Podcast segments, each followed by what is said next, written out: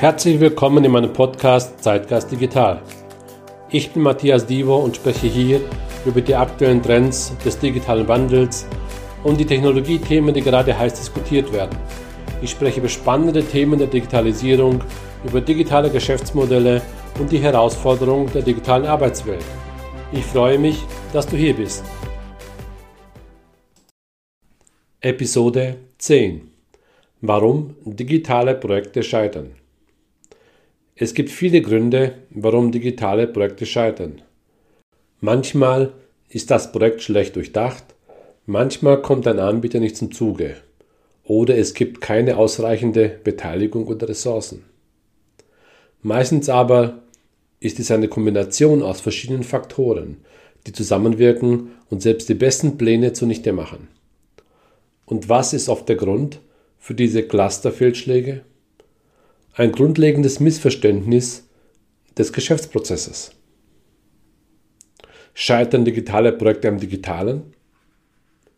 Laut einer Studie von Deloitte sind es zwischen 70 und 90 Prozent aller digitalen Projekte, die scheitern. Das hängt natürlich davon ab, über welche Art von digitalem Projekt du sprichst und was du als Scheitern definierst. Die Studie fand zum Beispiel heraus, dass 90 Prozent der Projekte nicht wie geplant abliefern, nicht über geringfügige Verbesserungen hinauskamen oder komplett floppten.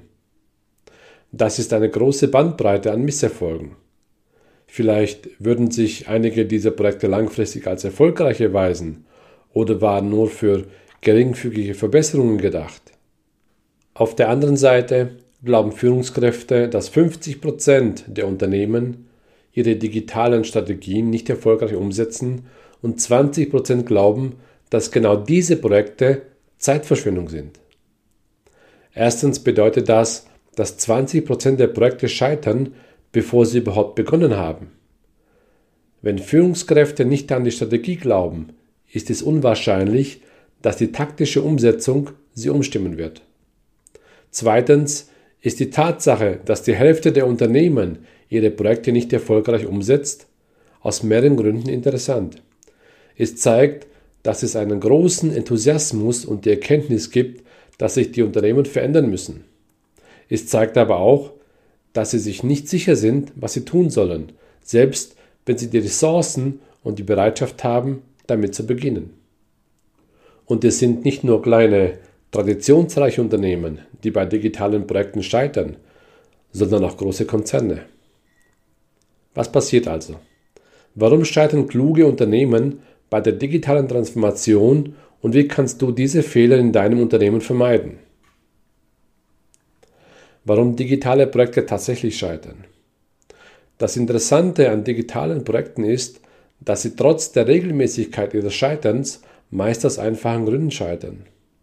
Ich glaube, dass das Hauptproblem darin liegt, dass die digitale Transformation oder die Durchführung eines erfolgreichen digitalen Projektes eine umfangreiche Zusammenarbeit erfordert.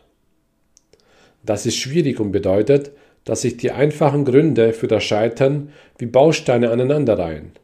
Abgesehen von der Zusammenarbeit gibt es aber auch noch ein paar andere Gefahren, die man im Auge behalten sollte. Zum Beispiel die Nichtberücksichtigung von Geschäftsprozessen.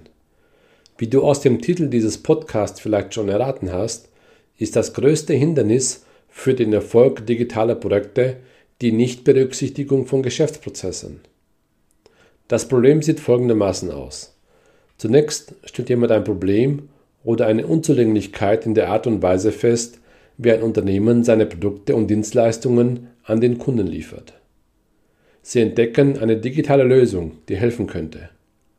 Dann arbeiten Sie daran, diese Lösung durchzusetzen und verkaufen das Projekt als den nächsten Schritt in Richtung Kundenorientierung.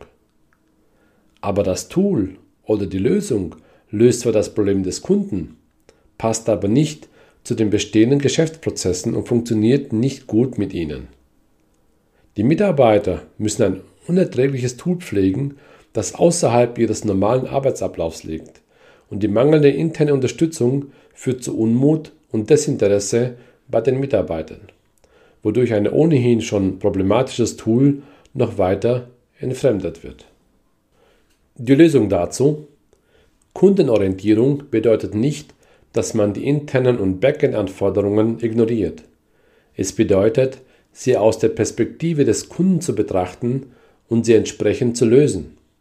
Das bedeutet, dass du dir die Zeit nehmen musst, um die internen Systeme zu verstehen, die für ein positives Kundenerlebnis sorgen und dass du sicherstellen musst, dass dein neues digitales Projekt innerhalb dieser Prozesse funktioniert.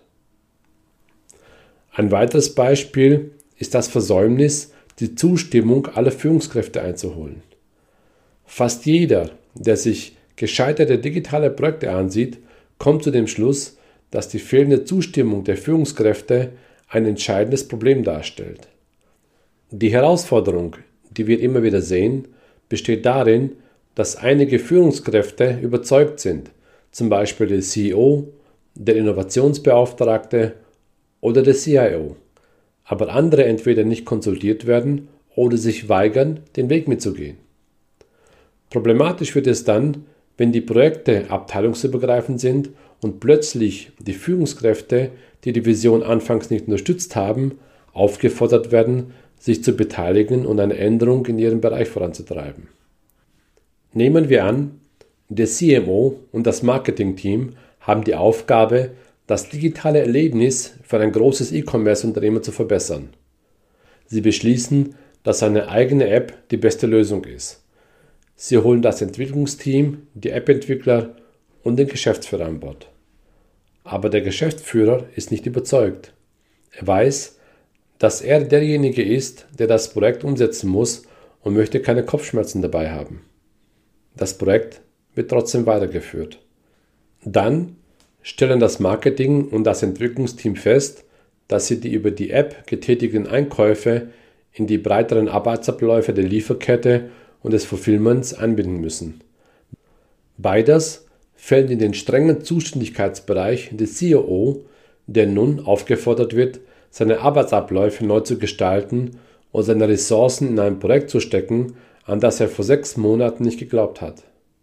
Abgesehen von der offensichtlichen Möglichkeit, kleinlich zu sein, werden die Führungskräfte in dieser Situation auch aufgefordert, Ressourcen für Projekte bereitzustellen, die sie nicht befürworten, was ein sicherer Weg ist, das Budget gerade dann zu kürzen, wenn man es am meisten braucht.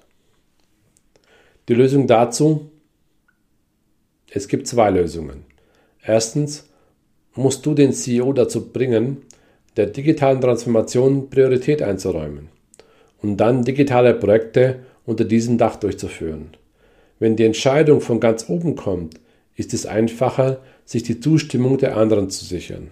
Zweitens solltest du dein Projekt sorgfältig planen und alle Führungskräfte identifizieren, die davon betroffen sein könnten.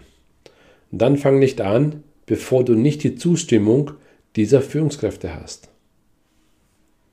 Ein weiteres Beispiel nicht in Hochglanzfolien investieren, sondern in den Kundennutzen.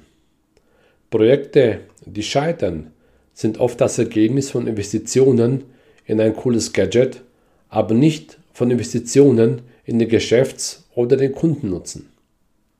Nehmen wir an, ein CEO beauftragt einen digitalen Projektmanager mit der Einführung eines CRM. Der CEO hat gerade einen Artikel gelesen, in dem es heißt, dass CRMs die Zukunft sind und er möchte eines haben. Das ist kein guter Auftrag für ein digitales Projekt. Warum? Weil es nicht mit einer Geschäftsanforderung oder einem Kundebedürfnis begonnen hat oder die Hauptanforderung an das Projekt ist. Ein CRM mag zwar eine gute Idee sein, aber es ist sicher keine gute Idee, nur weil der Geschäftsführer das sagt. Und wenn das Projekt mehrere Ressourcen verbraucht, länger läuft oder eine Reform der Geschäftsprozesse erfordert, stellt sich plötzlich die Frage nach dem ROI. Die Lösung dazu? Stelle sicher, dass du alle deine digitalen Projekte planst, egal wie groß oder klein sie sind. Stelle sicher, dass es auf jeder Ebene klar ist, warum du das Projekt durchführst, welches Geschäftsproblem damit gelöst wird und welches Kundebedürfnis es löst. Die erfolgreichsten Projekte haben alle drei Anforderungen. Die meisten Projekte haben zwei oder drei. Schreckliche Projekte haben nur eins. Und dann ist es meistens so etwas wie, unser CEO hat einen Artikel gelesen. Ein weiteres Beispiel, schlechte Definition und Erwartungshaltung. Es ist sehr verlockend, bei digitalen Projekten nach einem Patentrezept zu suchen. Beide Seiten wollen es. Der digitale Sponsor will sicherstellen, dass er die Zustimmung bekommt und der Geschäftsführer ist ständig auf der Suche nach dem nächsten großen Ding.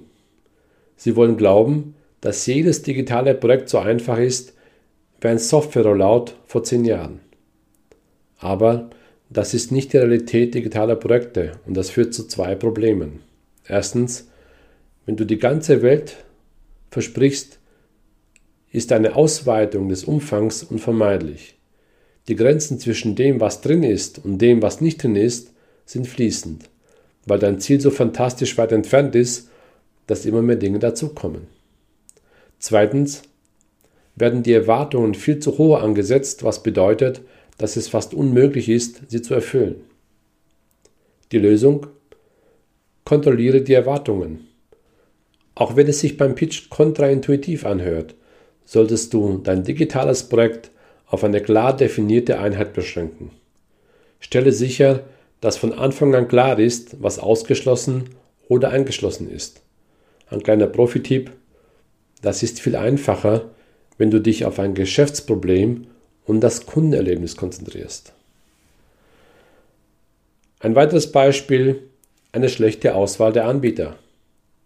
Zum Schluss kommen wir zu dem häufigsten Problem, das wir bei gescheiterten digitalen Projekten beobachten, die schlechte Auswahl der Anbieter. Ein Anbieter kann in vielerlei Hinsicht über dein Projekt entscheiden, nicht nur wegen seiner technischen Fähigkeiten. Wenn du ein vergleichsweise kleiner Kunde bist, kann es sein, dass dein Projekt nachrangig behandelt wird. Wenn du hingegen das größte Projekt eines Anbieters bist, kann es sein, dass er Schwierigkeiten hat, dich effektiv zu betreuen. Es gibt auch eine Reihe von Herausforderungen, die es zu bewältigen gilt, von der Wahl der digitalen Kommunikationsmittel bis hin zu der Frage, wie ihr euer Projekte auf Kurs haltet. Die Lösung? Gehe sehr sorgfältig vor. Lies dir unbedingt die Bewertungen deines Anbieters durch, prüfe mehrere Optionen und frage nach Referenzen von ähnlichen Unternehmen oder Projekten, an denen sie bereits gearbeitet haben. Wenn du dich für eine Ausschreibung entscheidest, solltest du einen Profi hinzuziehen, der dir bei der Stellung hilft, damit du weißt, welche Fragen du stellen musst. Ein bisschen mehr Geld kann dein gesamtes digitales Projekt retten. Und jetzt eine kurze Zusammenfassung und Checkliste für den Erfolg eines digitalen Projektes. Erstens, digitale Projekte sind von Natur aus ein riskantes Unterfangen. Viele scheitern. Das ist ganz normal. Das liegt zum Teil an der Natur der Innovation. Man muss eine Menge probieren, testen und auch Misserfolge zu haben, um am Ende etwas Gutes zu schaffen. Zweitens, da die Technologie immer enger mit allen Aspekten eines Unternehmens verflochten ist, erfordern digitale Projekte mehr Planung, mehr Zusammenarbeit und mehr Zustimmung als je zuvor. Abgesehen von der Zusammenarbeit gibt es ein paar spezifische Risiken, auf die du bei digitalen Projekten achten solltest und nach Möglichkeit diese eliminieren. Die wichtigsten davon sind, die Geschäftsprozesse zu ignorieren, die Zustimmung der Geschäftsleitung nicht vollständig einzuholen, Investitionen in die Optik statt in die Lösung von Geschäftszielen oder die Verbesserung des Kundenerlebnisses, schlechte Projektdefinition und Erwartungshaltung, schlechte Auswahl der Anbieter. Das war's auch schon mit der heutigen Folge in meinem Zeitgeist Digital Podcast. Wenn du weitere Informationen über mich haben möchtest, findest du mich unter matthiasdivo.com oder in den bekannten Social Media Kanälen. Ich freue mich auf deinen Besuch und danke fürs Zuhören.